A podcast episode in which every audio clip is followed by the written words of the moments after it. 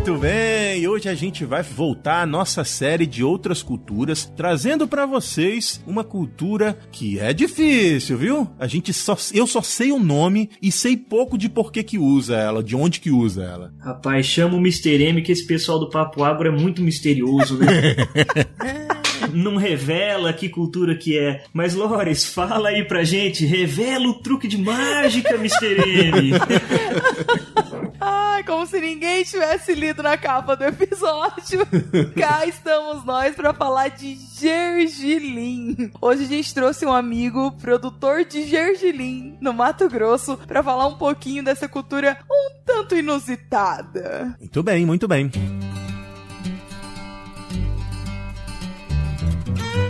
Você está ouvindo Papo Agro, o seu podcast sobre o agronegócio. E hoje com Lorena Meirelles, Vitor Anunciato e José Neto.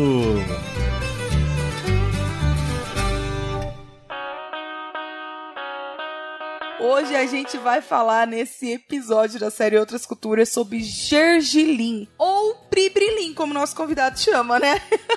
Conta aí, Lucas. O Lucas, ele é produtor no Mato Grosso, ele vai se apresentar pra gente e vai ajudar a gente a dar um panorama dessa cultura aí nos próximos minutos. Olá, Vitor, Neto e Lorena. Realmente, Gergelim é uma surpresa para todos quando eu falo que a nossa região é destaque nessa cultura para trazer uma segunda opção além do milho, que é, a grande maioria do Mato Grosso vem plantando, e algodão nas, nas regiões que tem mais possibilidade. E o gergelim se encaixou muito bem aqui na região que nossa família planta, que é Água Boa Canarana. Legal. E Lucas, qual é a área que vocês plantam aí? Hoje você mora, vocês plantam tanto em Canarana quanto em Água Boa. E qual é a área aí e quais culturas que vocês plantam? Então, hoje resido em Água Boa, nossa fazenda fica em Canarana. Nós plantamos, por enquanto, 2 mil hectares de soja, 900 de milho safrinha. É, fazemos integração e esse é o nosso primeiro ano de gergelim com 105 hectares de gergelim também de segunda safra. Mexemos com pecuária também, ciclo completo e confinamento. Ah, muito bom, muito bom. Cara, gergelim, de verdade. Fala aí, Vitão, onde é que tu já comeu gergelim? Ah, só no sushi mesmo, Lores. só no sushi. Aí eu queria que nossos ouvintes contassem qual é a experiência deles com o gergelim, porque de fato é muito curioso. Mas Lucas, quando e como que surgiu o interesse pela cultura? É, acho que a região que você tá aí, né, a região de Canarana, pelo que eu pesquisei, é a região que mais planta gergelim no Brasil, né? Então, queria que você contasse aí como é que surgiu essa, esse interesse pela cultura. É, conversando com alguns produtores mais mais experientes que eu nessa cultura e mais velhos na, na região, eles falaram que o gergelim está na região há mais de 30 anos, com aqui antigamente a gente tinha uma cooperativa muito forte que era a Coopercana, cooperativa de Canarana, oh, louco. que trouxeram o gergelim para plantar, porém isso não deu sustentação, né? Como, como não é uma commodity, como o preço nunca é estável, isso de uns quatro anos para cá, essa cultura ficou regularizou o mercado de compradores. O mercado externo, pelo que eles falam, deu uma quebra de safra na África e na Ásia,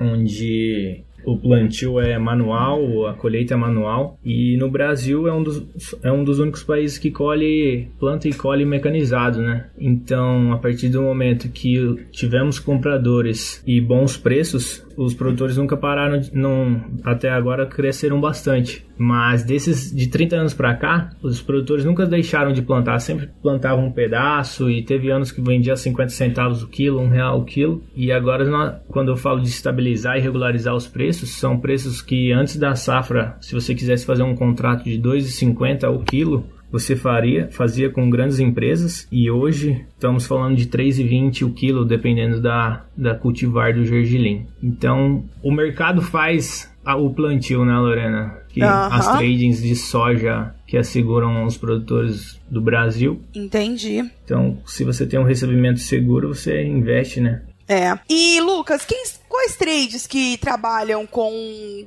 que captam esse, esse grão. Porque eu não consigo nem imaginar, né? Tipo, pra onde vai esse grão? Nosso ouvinte que tá aí ouvindo falar de gergelim, ele tá imaginando o que que faz com tanto gergelim, né? Plantado no Mato Grosso. Então, para você ter uma ideia, é, neste ano a gente tem duas grandes empresas se instalando em Canarana, que é a Ferrari Agrícola, uma empresa se eu não me engano, é do Rio Grande do Sul. E a Arbasa, que essa possui também sede em outros lugares do, do Mato Grosso. E também tem agora uma de, da Guatemala, que é a Cezan Zaad. Essa aqui comprou uma da, dos barracões da Bung, que a Bung operava. Então, para você ter uma ideia dessas três grandes empresas, o investimento eu acredito que passa de 30 milhões com as três, só de instalação, barracão, UBS, recebimento. Isso tudo querendo morder um, um pedacinho aí desse negócio do gergelim, né? Com certeza, do Temac, né?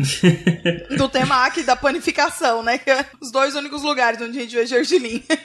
Mas diz que também faz óleo de gergelim, né? Faz, faz. Até existiu uma cultivar, uma delas, que dizem que ela é mais. Ela não tem uma, um gosto bom, ela é feita só para fazer óleo de gergelim. Ela, muitas vezes o mercado paga menos por ela, que é o K3, que dizem que é uma cultivar americana. E tem alguém desenvolvendo cultivares, novas cultivares para cá, pro Brasil, ou tudo que vem vem de fora? Sim, sim. É. Hoje é uma das dos gargalos que nós temos no gergelim, como a gente atingiu essa, esse espaço todo da nossa região, são as cultivares. A Embrapa lançou o Anaí, que é uma cultivar já registrada pela Embrapa. Ela até é muito boa para nematóide, o fator de reprodução baixo e para tilencos. Porém, esse ano que tem uma área comercial maior, ele tá, não, não tá tendo adaptabilidade na região, sabe? Há muitas mortes por fusário, doenças de solo. Ele não está se encaixando tão bem quanto as outras cultivares que são mais antigas, que não tem registro, porque os produtores vêm plantando e vêm salvando sua semente e plantam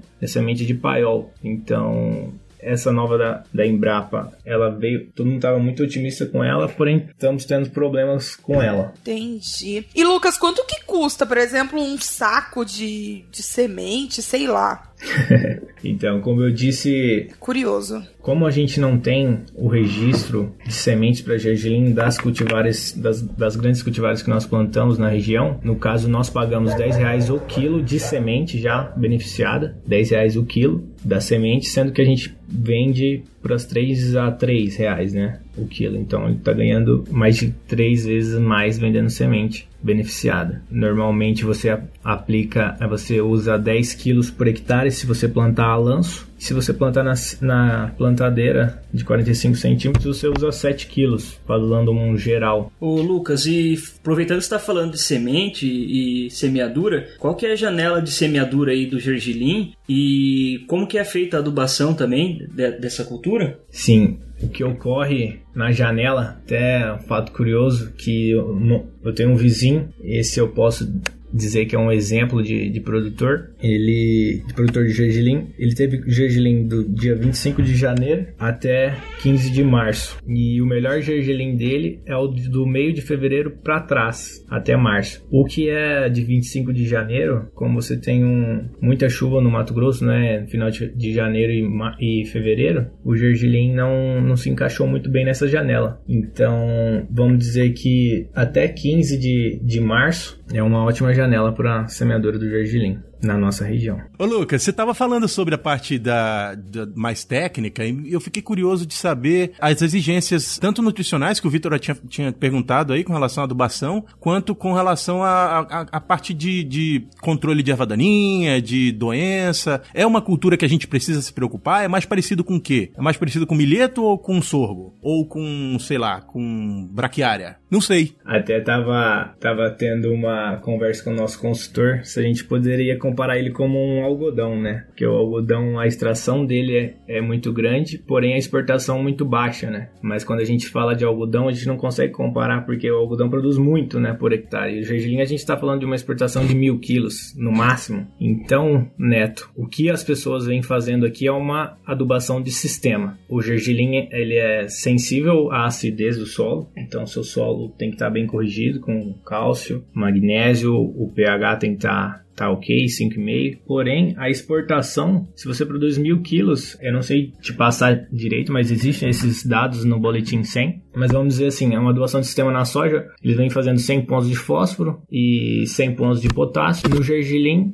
praticamente zero. Você planta semente, faz um tratamento, porém, já existem pessoas que estão fazendo investimento, faz uma cobertura de nitrogênio, uma de potássio, ela, ele é bem responsivo a mais o potássio e você tem que cuidar do seu teor de argila na questão do nitrogênio, senão ele, ele viça muito, ele vegeta muito e pode ser que você tenha maiores problemas na colheita. Esse balanço de nitrogênio, se você, se você produz, produz muita soja, uhum. é, você tem um aporte grande de nitrogênio no seu solo e a gente ainda não tem uma, uma resposta definitiva. Eu sei que em áreas argilosas, se você aplicar muito nitrogênio, você vai ter problema. Mas em áreas arenosas, isso pode ter uma resposta positiva. Você vê quando a pessoa não sabe do que está falando, é que eu, eu citei quatro, cinco culturas, o cara foi no algodão que é completamente diferente. Ô, os meninos, vocês prestem atenção como tá o nível da gente hoje, viu? Ô Neto, você que é o cara da fisiologia, ajuda o nosso ouvinte, que tá aí na, no, no primeiro ano de, de agronomia e ainda não está tão habituado, que qual que é a diferença da extração para absorção de nutrientes pra, na adubação de planta? Ah, legal, legal, legal. Bom, a, as plantas. Oh, vamos lá, né? Professor Neto. Não, não é isso, viu, gente? Vamos lá, bem, bem, bem pianinho conversando aqui. As, as plantas elas precisam de nutriente para fazer toda a biomassa, incluindo raiz, parte aérea, folha e também o que é colhido. Só que o que sai da lavoura é o que a gente chama de exportação. O que a planta precisa para produzir toda a biomassa que vai sustentar a produção daquilo que a gente colhe é a adubação que a planta precisa no geral. Não está incluída ali nessa adubação a parte parte que é extraída da, da lavoura, sai do campo e vai para outro lugar. Exatamente. Obrigado, professor. Bom, a única coisa que eu vou dar a bola dentro é isso hoje, viu? é, mas vamos, vamos falar basicamente da adubação, é, para eu dar a resposta, vamos dizer, concreta, aquela adubação de rascunho de, de papel, seria 40 pontos de fósforo para uma manutenção saudável do seu sistema, de 40 a 60 deve, é, depende do nível de potássio do seu solo, e adubação de nitrogênio, você poderia pôr 40 a 90 pontos de nitrogênio, depende da cultura antecessora, normalmente é soja, e da textura do seu solo, né? Porém, já digo que novamente as pessoas, 80% deles não têm investido em adubação. Muito bem, vamos aproveitar essa paradinha que a gente deu aqui para falar de um assunto importantíssimo. O que, que é, Vitão? Então, se você gosta do Papo Agro, né, você tem que acompanhar a gente na Rede Agrocast. Então, lá na Rede Agrocast, a gente tem um compilado aí dos melhores podcasts do agro brasileiro e tem lá todos os feeds que saem, os episódios fresquinhos estão lá para vocês. Então, se vocês querem ficar por dentro do nosso feed e de outros feeds da Rede Agrocast, acessem www.redeagrocast.com.br ou procurem procurem por Rede Agrocast no seu agregador de podcast favorito. É, e Lucas, com relação a controle de erva, inseto, doença, como que é a incidência? Como que, com, como que é? Porque pensa controlar a erva no, no meio de argilim? Como que faz, Deus? É um grande gargalo, Lorena, que a gente tem hoje é, é basicamente todos os produtos fitossanitários que nós usamos, os defensivos não têm registro para gergelim a grande maioria, né? É, você imagina, ele é uma folha larga que você está plantando após soja. Os produtores estão tentando fazer o uso de diuron, porém não tem, não tem registro. A questão de fungicida também é uma, uma incógnita, porém a gente faz fungicidas, umas misturas de triazóis com estrobirulina para pegar o amplo aspecto de doenças. Inseto, como que é? Inseto, acho que não é novidade para ninguém, a Spodoptera acho que vai no, dominar o mundo, né? Acho que o Brasil está sendo dominado por ela. Nós estamos selecionando ela para dominar, viu? é. Exato. Acho que esse é, essa bucha é por causa da gente também, né? Mas o que sobra da soja vem para vem pro gergelim e muitas vezes você tem milho do lado, você tem um milheto, então o spodoptera é um, está sendo um grande problema agora para o gergelim. E quantas aplicações vocês fazem, por exemplo, para controlar a espodóptera? E quantas de fungicida no ciclo todo? Aliás, quanto é o ciclo do. Quantos dias dura o ciclo do gergelim? Ah, gente, é muita pergunta. tá ficando engraçado, tá ficando. Parecendo aquela, aquela entrevista pra professora, sabe? Antes da prova. É, né? Hoje, vou dizer, o patamar desse ano, sabe? Ano, nos anos passados a gente não teve uma pressão tão grande com pragas e, e doenças. Como eu disse, os, os, mais experientes me contaram e eu estou acompanhando, sempre me pergunto. Mas hoje a gente está com uma de lagarta aos 30 dias, uma de percevejo junto com fungicida também aos 45 dias e estamos planejando fazer a segunda de fungicida. São fungicidas baratos relativamente, não são os que a gente usa para o controle da ferrugem na soja. O ciclo do gergelim a gente fala desde 90 dias até 130. Isso depende da sua janela de plantio. Se você plantar mais no cedo, essa janela, esses dias alonga, né? O ciclo dele alonga. E se você planta mais no tarde, esse ciclo diminui. Existem duas as duas cultivares mais de ciclo curto, que são as, K, o K3 e a Seda, que eles podem fechar o ciclo com 90 dias, e o Treble e o Anaí, que é o registrado pela, pela Embrapa, que fica de 110 a 130 dias. Tem algum benefício de plantar uh, o gergelim, especialmente comparando com as outras culturas que a gente usa como cobertura e também uh, como safrinha? Neto, é, essa é uma grande polêmica da gente não ter plantado uma área maior, é o aporte de matéria orgânica dele, né? Como é uma planta C3, eu acredito que ele não tenha tantos benefícios como você plantar uma braquiária, um milho, um milheto. Porém, ele tem um fator de reprodução de nematóides baixo, ah, ele é muito bom contra o pratilencos e alguns deles contra a nematóide de galha também, pelo que eu vi. Esse seria os, um grande benefício deles, né? Que muitas áreas do Mato Grosso hoje tem, acho que uns grandes gargalos são os nematóides de, de galha, e pratilencos. O Gigilim ele compete com o quê? Na sua tomada de decisão como produtor? Vamos lá, se é produtor, vai plantar mil hectares de soja, colhe a soja, vai ter safrinha. Quais decisões você precisa tomar para decidir entre o gergelim e qualquer outra cultura? O que cultura está competindo com o gergelim para essa segunda posição ali? É, esse ano, como o milho vem remunerando muito bem, né, Neto? A nossa ideia era ter plantado mais gergelim, porém a gente está falando em preços em patamares de milho a 30, 33 reais aqui na nossa região, em Água e Canarana. Então a gente se estendeu no plantio de milho e diminuiu o gergelim por não saber e saber que o milho é uma cultura de compradores certos, de preço certo, de trading certas mas o grande, o grande desafio para o planejamento do ano que vem é saber: diminua o milho e aumenta o gergelim ou continua plantando milho e coloca lá o gergelim uma, uma janela pior, né? E no nosso caso é a integração de braquiária, que é o nosso segunda cultura após a soja depois do milho, certo? Aham, entendi. Então a, a sua decisão ela é baseada no, no, no mercado e você compete. Esse ano, por exemplo, competiu com áreas de milho e de braquiária, é isso? Isso, isso. Eu queria saber uma outra coisa que é, os meninos conversaram um pouquinho, você conversou, mas a gente fica mudando de assunto, porque a gente tá igual aqueles meninos perguntando pra professora mesmo, sabe? Todo mundo perdido. A gente usa para quê, de fato? Você, você falou que tem uma indústria de óleo que tá sendo instalada aí.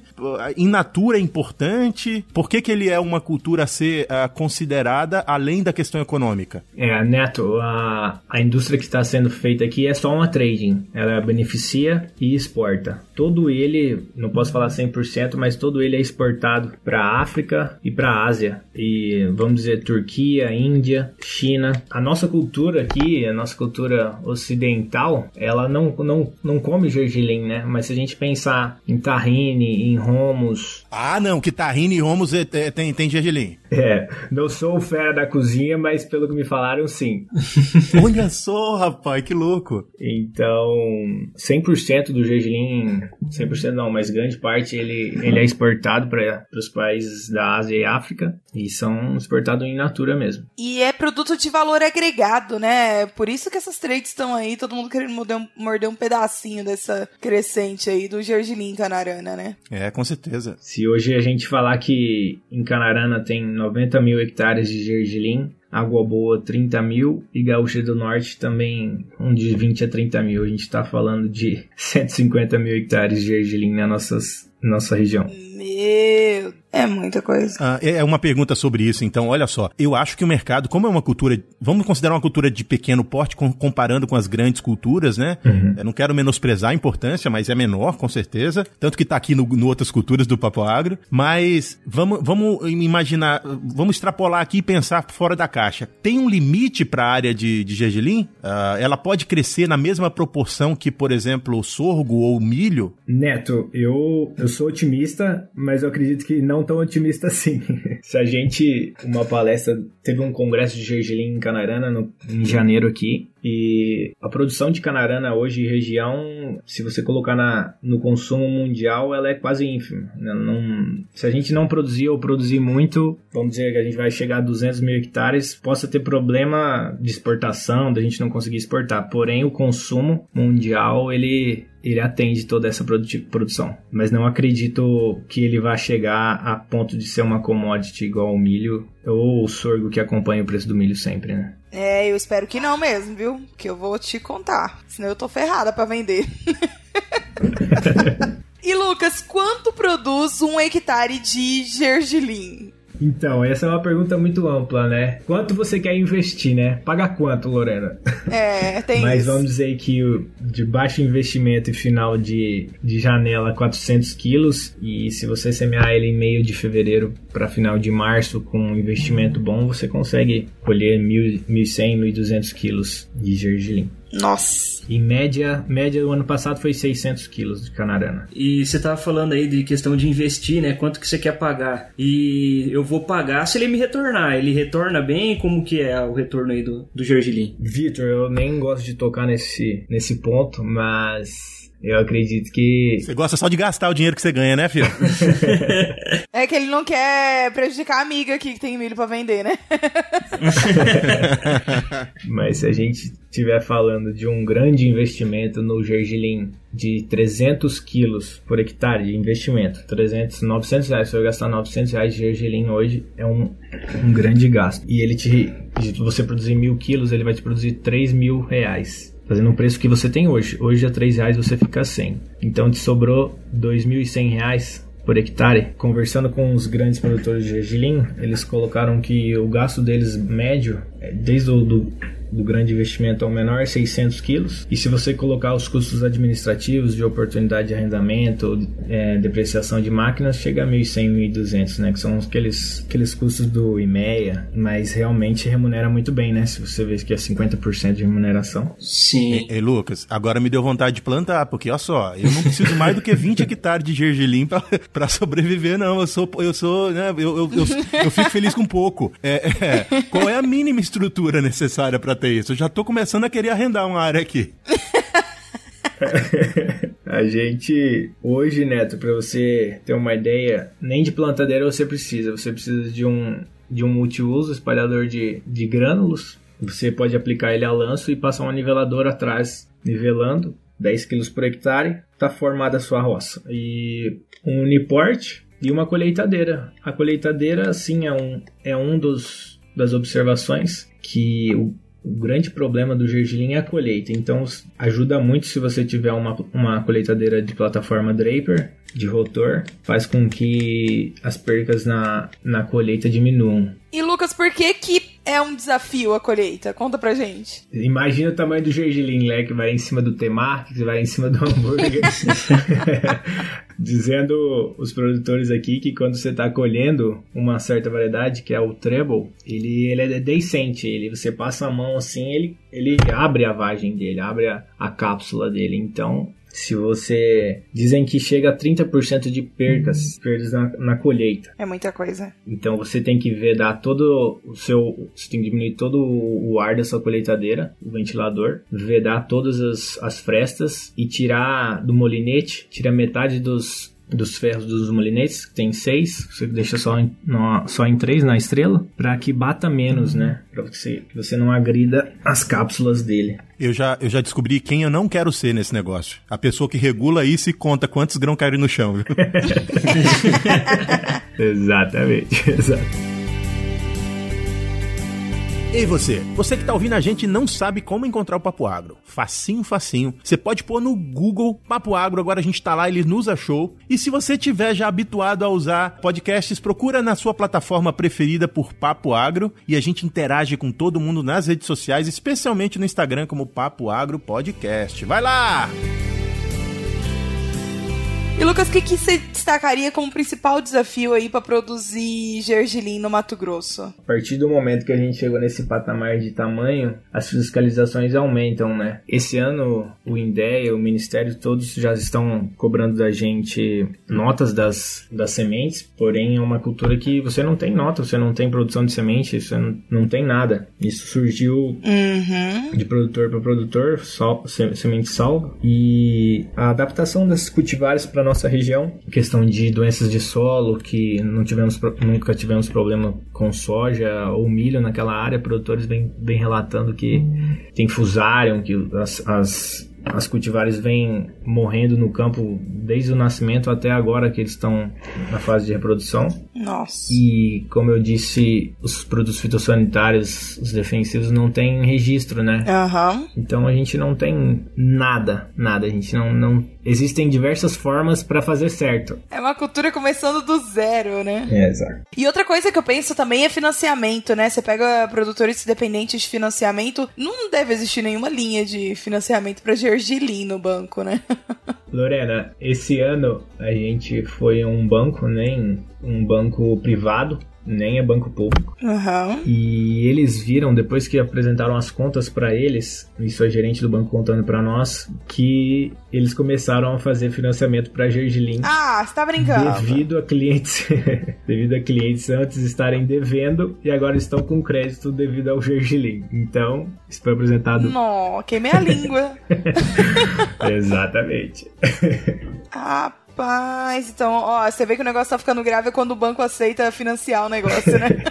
com certeza. o negócio tá ficando sério.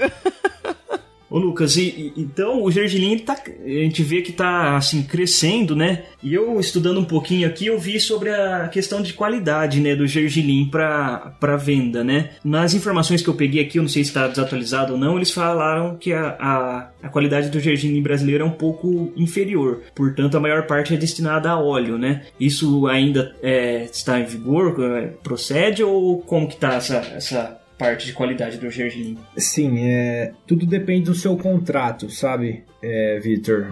Quando a gente fala de, de soja, a gente tem tudo, tudo certo. Tem, tem uma tabela de umidade, uma tabela de impureza. Do caso do gergelim, que a gente conhece mais, é a questão das cultivares, certo? Que uma cultivar, ela é, tem um, um gosto pior que a outra, então ela te remunera menor por quilo. E a questão que eles medem é acidez, que eles dizem que tem que ter, vamos dizer, um contrato básico é 2% de acidez, e a umidade a gente fala de 6%, então é bem seco, né? Você colhe ele bem seco. Impureza até 3%, porém varia com o contrato, né? Na questão de, de qualidade, de aí já não, não sei te responder, mas essa é a tabela que você pode levar para comercializar o seu gergelim: acidez, umidade e impureza. Entendi. Rapaz, eu tava vendo assim que o Mato Grosso ele corresponde assim por, sei lá, 80 ou até mais, né? 80% aí da área de gergelim plantado no Brasil inteiro, né? Então,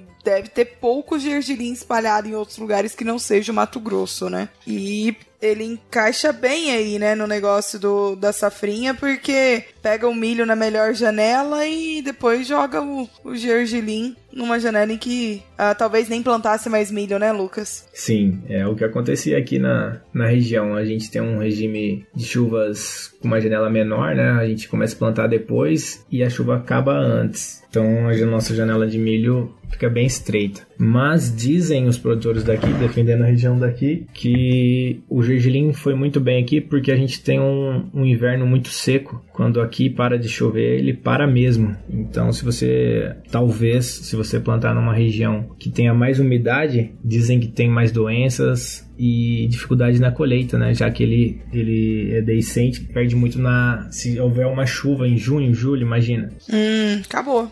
Existe essa questão, né? De doenças e. É, no Pará não dá pra plantar nunca. Exato, no Pará.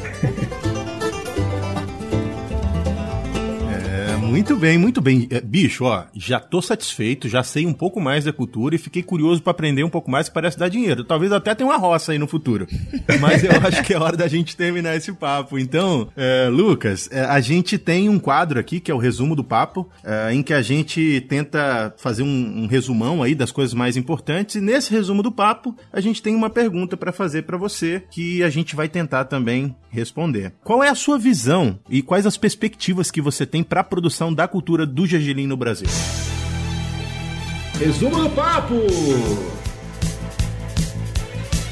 Eu acredito que as perspectivas futuras aqui na região acho que se mantêm. Com esses preços de milho, os produtores estão tentando voltar a plantar milho também na, na janela ideal. Mas acredito que para os próximos dois, três anos, com os investimentos que as empresas fizeram aqui, acho que é de estabilidade, de estabilidade com o dólar que a gente vivendo agora de 5,70 a 5,80. Se a gente falasse que, que a gente estava vendendo o gergelim no ano passado por R$ reais, 3,50 e o dólar estava 3,70 e hoje o dólar está 5,70 e você ainda continua vendendo a 3 a 3,50 o quilo, então as empresas estão ganhando ainda ainda e o mercado externo está comprando muito barato da gente, né? Então acho que tem tudo para continuar na nossa região e talvez se expanda para algumas regiões que o milho não remunera bem e também não se encaixa bem na safrinha. Né? Muito bem. Eu vou fazer a minha participação aqui. Eu acho que vai ter uma roça de 20 hectares daqui a pouco, meu nome. Mas eu vou precisar alugar. mentira, mentira.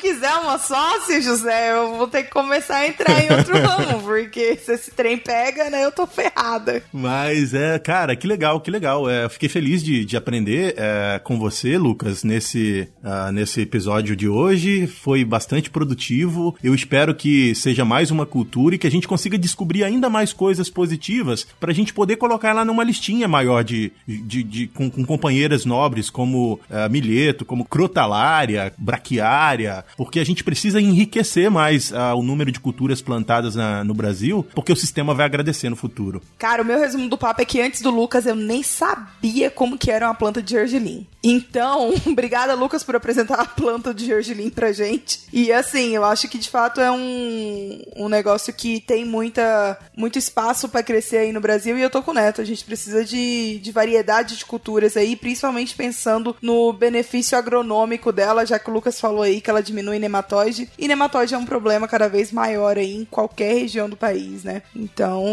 é esse meu resumo do papo. É, o meu resumo do papo fica nessa também de diversificação de cultura, né? Ah, não, inventa outro resumo do papo. é verdade, ó, ah. já foi dois já. é. Então, meu resumo do papo é: quanto mais cultura diferente, melhor, porque mais planta daninha a gente precisa estudar. aprender diferentes conceitos e, e, manejos diferentes, misturas de herbicidas novas, né, seletividade. Então, isso fica excelente para quem é um pesquisador da área de plantaninha, né? É, né? Eu já tô pensando aqui num, num cultivo RR para dar problema pros pesquisadores de, de, de erva daninha aí, pra começar a, a ajeitar a resistência. Arrumar umas variedades aí RR de gergelim. Imagina uma cultura que tem 30% de perda no campo na colheita, é RR. é, ia ficar ótimo pra controlar. Vai dar pano pra manga essa conversa aí, viu? Vai.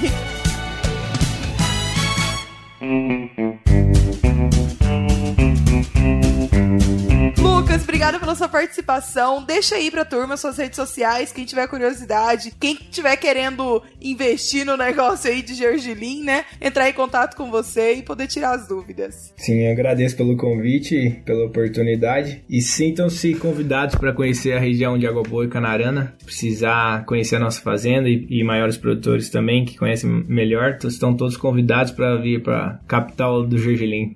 Rapaz, todos é muita gente. Tem oh. muita gente que ouve a gente, hein? Haja galinha pra você matar aí pra nós. Valeu, Lucas. Ô, brigadão, cara. Realmente, de fato, aprendi bastante. Foi bastante produtivo o papo de hoje. Você quer deixar suas redes sociais? Tenho o meu Instagram, que é lucas.delay. E o número de telefone é 66 999 287966. Muito bem, muito bem. Então, novamente, brigadão, Lucas. Para todo mundo que ouviu esse episódio, é mais um episódio da nossa série é, Outras Culturas. Fiquem ligados que mês que vem tem outra coisa diferentona aqui pra gente conversar no Papo Agro. Falando então de rede social, pessoal, vamos aqui fazer o nosso sessão de recadinhos aqui que o pessoal anda mandando pra gente, as interações aqui que tem acontecendo. Então a, a primeira é do William Medeiros e o William falando sobre o nosso episódio de herbicidas aí que, que saiu do recentemente, né? Ele falou que gostou muito do episódio e que tá ansioso para os próximos episódios aí que a gente vai falar dos mecanismos de ação. Inclusive o William, o William deu uma choradinha aqui para mim pedindo que eu enviasse algum material para ele já ir estudando para os próximos episódios. Não, não, não, não, não. Tem que ouvir, tem que ouvir tudo novo. É, Williams, fica quieto aí e ouve os próximos episódios que você vai ficar por dentro de tudo que a gente tem. E ele parabeniza a gente aí pela didática e pela simplicidade aí que a gente teve em abordar os assuntos. O próximo recadinho é da Gabriele de Castro Macedo. A Gabi é uma veterana minha, já deu uma puxadinha de orelha aqui e falou que ela tem uma sugestão aqui pro episódio de plantas daninhas resistentes, um episódio um pouco antigo aí, que ela falou que, na verdade, as plantas daninhas não se tornam resistentes, né? É a gente que seleciona aí o biótipo e ele acaba se propagando na população e assim aparece o biótipo. Então, o recadinho também serve não só para elogiar, mas para dar um feedback, dar uma puxãozinho de orelha também. A gente aceita, né, Natão? Opa, opa, isso serve. Minha orelha foi puxada, a orelha de Lorena foi puxada, a do Vitor não, que o Vitor não tava nessa época aí. Tá certinha. Nosso ouvinte tá certinha. Nós não produzimos ervas daninhas resistentes. Elas estão lá, a gente seleciona elas. Eu senti tanta culpa aqui que eu fiquei até calada. Por enquanto, um abraço para quem de abraço, um beijo para quem de beijo. Tchau! Arroba de abraço, meu povo. Fica com Deus. Yeah, e é isso aí. Eu tiro sua roça do mato, sua lavoura melhora. Tchau, abraço.